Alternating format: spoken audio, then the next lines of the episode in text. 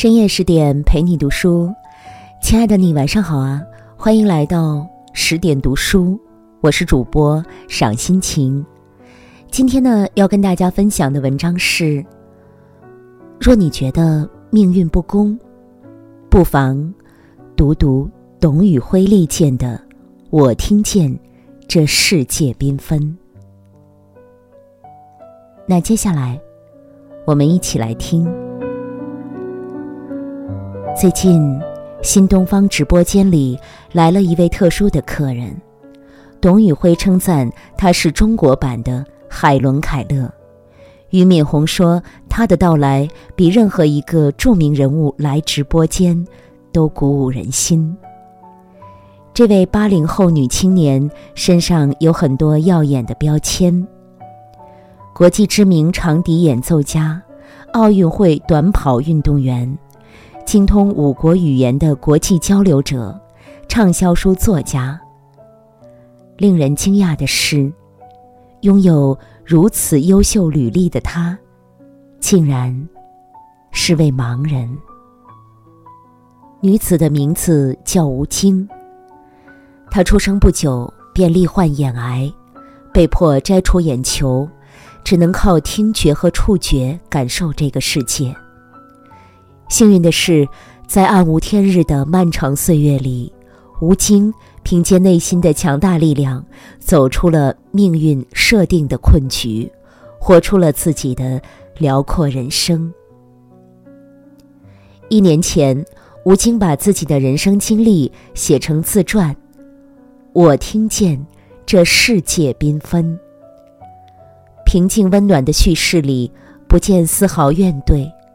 反而处处希冀和感恩。正如董宇辉说的：“其实不必渴望光明，因为你的心如夜灯一般常亮。”若你觉得命运充满不公，不妨读读吴京的《我听见这世界缤纷》。世事无常，提升自愈力。一九八六年，吴京出生在江苏的一个普通工人家庭。父母给他取了吴京的名字，是因为小吴京刚出生时眼睛就像天上的星星，明亮晶莹。可造化弄人，吴京还没来得及好好看世界，眼睛就永远失去了光明。那是在他十五个月大的时候，爸爸发现吴京走路总会撞到门框，爷爷也发现孙女的右眼里时常会闪过一道黄光。大人们带吴京去医院检查，结果被确诊是眼癌。吴京的爸爸痛苦地问医生：“能不能保住眼睛，哪怕一只也行？”医生回答：“不可能，全世界都没有人能做到。”医生的话将吴京父母的心情打入了冰窖。出院时，两人带吴京去了动物园儿，他们希望女儿能在走进黑暗前记住这个五彩斑斓的世界。小吴京显然不知道自己。将要面临什么？他眨巴着大眼睛，打量着动物园里的飞禽走兽，兴奋不已。那是来自光明世界最后的喜悦。两天后，吴京就进行了摘除眼睛的手术。死神虽然松开了魔爪，但也从此把他留在了漆黑的世界。从记事起，吴京的生活就充满常人想象不到的艰难。他看不到东西，只能通过摸索来认识身边的事物。因为没有方向感，他摔过不少次跤，也挨过不少捉弄。有天，吴京和小伙伴去玩儿，大家让吴京往左拐，吴京照做了。却砰的一声砸进了泥沟里。还有几次，吴京想和小伙伴踢球，可是没人愿意理他，吴京只能尴尬的站着，被大家笑话。身体的缺陷常让吴京感到自卑。幸而在黑暗的世界里，还有书本可以疗愈内心。在盲校，吴京经常在图书馆待到深夜，书架上的名著和报刊都被他摸读了个遍。那些纸上凹凸不平的盲文，总能把他从消极的情绪里打捞出来。找到精神的支点。一天，吴京鼓起勇气，把自己的感悟写成了文章，投给《读者》杂志。没想到，很快他就收到了过稿的消息。看到自己的文字被刊印在杂志上，吴京激动万分。他想，虽然我看不见。可是我可以通过努力让别人看见我呀。从那以后，吴京开始积极的参加学校活动。他登上过学校晚会的舞台，也自告奋勇参加了学校的跑步比赛。一个人留给爱好的精力越多，放在内耗上的时间就越少。随着精神世界逐渐丰富起来。吴京很少再因为身体的缺陷感到自卑。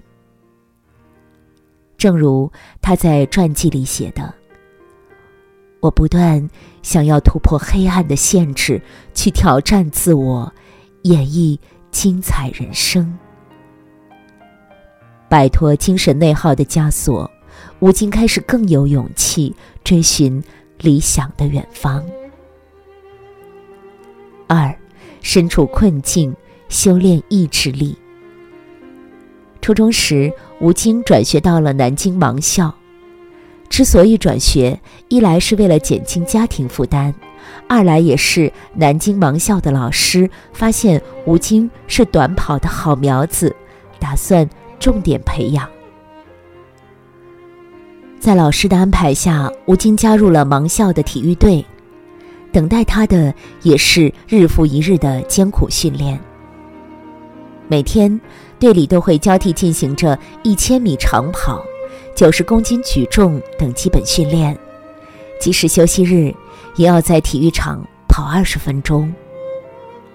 很多人都因为吃不消这样的训练强度，选择退出。可吴京却像一头倔强的小牛，忍下了所有的苦。和累。他想着，一定要拿奖，这样别人就不会觉得自己不如正常人了。怀着不输的冲劲儿，吴京参加了大大小小的赛事。他曾在右脚大拇指骨折的情况下拿过全运会的金牌，也曾在左腿打绷带的情况下踏上奥运会的跑道。虽然因为伤势过多，吴京十六岁时就被迫结束了体育生涯，但在这段岁月中养成的坚韧毅力，也成了他性格中不可磨灭的一部分。体育生涯结束后，南京外国语学校向吴京发出邀请，特批他和正常学生一起读书。这对吴京来说既是机遇，也是挑战呐。南外是省重点高中，能在里面读书，必然能享受到顶尖的教育资源。但和正常人无异的学习环境，也意味着吴京需要付出多十倍的努力来消弭与同学间的差距。上课时。吴京多数时间都听得云里雾里，他连黑板上的内容都看不到，更别提能听懂了。为了跟上大家的学习节奏，吴京只能把每天的睡觉时间压缩在四小时以内，通过听录音、摸盲文来记住课堂内容。常常同学们都放假了，他还待在学校，还从早到晚的学习。高三那年，吴京申请到了去美国的留学机会。为了顺利毕业，他必须完成多达五百页的阅读材料，还要把大量的生僻词结成盲文，反复记忆。过程虽然十分枯燥，但吴京拒绝任何懈怠的念头，阻碍自己的成长。毕业时，吴京终于以全 A 的成绩和满分的 GPA，进入了院长嘉许名单。谈及吴京的经历，董宇辉曾无限感慨地说：“命运中凡有剥夺，暗中皆有补偿。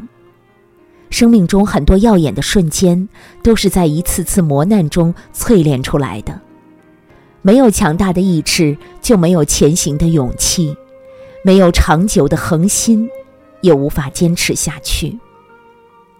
闯过生活设置的重重关卡。”一个人才能步履不停，奔向光明的未来。三，梦想无垠，保持生长力。在自传里，吴京提到自己非常热爱长笛，从十岁起，他就开始学习长笛。那些从长管孔洞中串出来的美妙音色，常常让他沉醉其中。本来按照学校安排。吴京初中毕业后，应当升入盲校中专部学习按摩。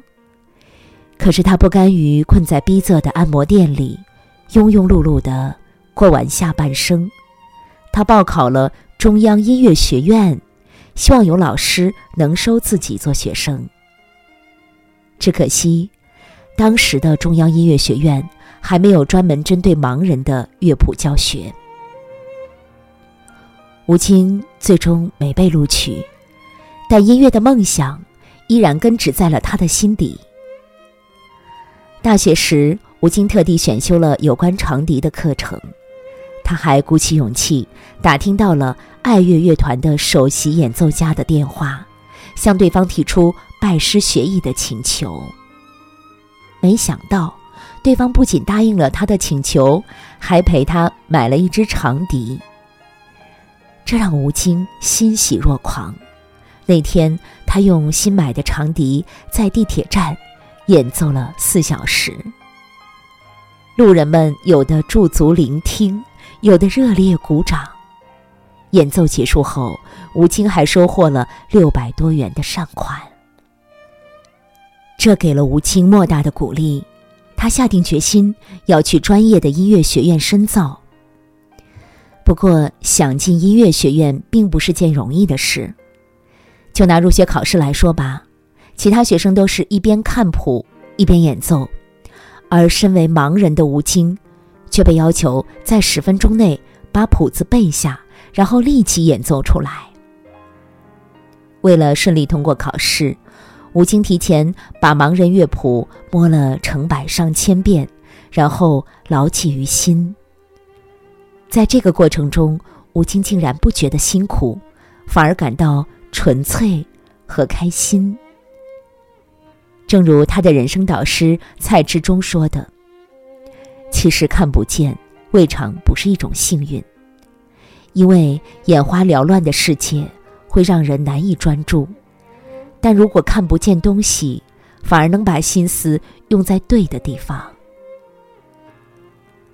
二零一三年的秋天，吴京终于成功拿到了学院的录取通知书，属于他的金色人生也在脚下缓缓铺开。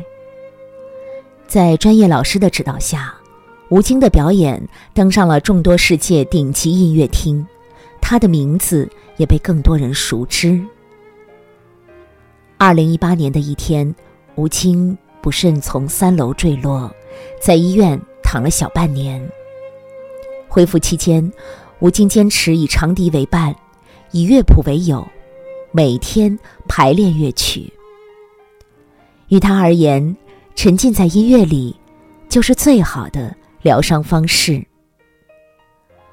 一年后，吴京再次登上了爱尔兰音乐厅，完成了人生中第一次不间断的交响曲演出。雨果说。艺术的大道上荆棘丛生，这也是好事。常人望而却步，只有意志坚定的人例外。追梦道路上，吴京一路受挫，一路求索，一边受伤，也一边坚强。没有谁的成功能够一蹴而就，也没有谁的梦想能轻而易举的实现。但当你埋下梦想的种子，向下扎根，向上生长。终会有一天，能够像吴京一样，绽放出内在的璀璨光芒。于世存在《时间之书》中说：“苦难是人生必由之路，你唯一需要记住的，是能否配得上所受的苦。”回顾吴京三十多年的人生路。命运剥夺了他的视力，也让他几次濒临绝境，但他却在生命残缺的漏洞里，创造出了绝地反击的神话。吴京，苦吗？一定是比常人辛苦的。可这一路走来，他不曾丧失斗志，也不曾丢掉梦想。一步一步打拼出了光芒万丈的自己。人生海海，总会有猝然而至的意外和接踵而至的困难。但吴京让我们知道，在困难面前，并不只有怨天尤人一条路。无论面对什么样的遭遇，内心强大的人总能抖掉身上的泥土。让人生缤纷，并且精彩起来。正如有人说的：“当一个人决定灿烂，山无拦，海无遮。”请您点亮再看，愿我们都无畏且勇敢，活出属于自己的灿烂人生。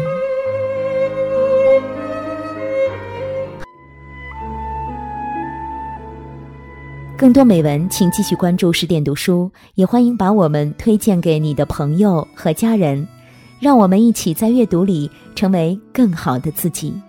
我是赏心情，我在美丽的渤海之滨，山东龙口，向您道声晚安，晚安喽！用我的声音让您安静而丰盈。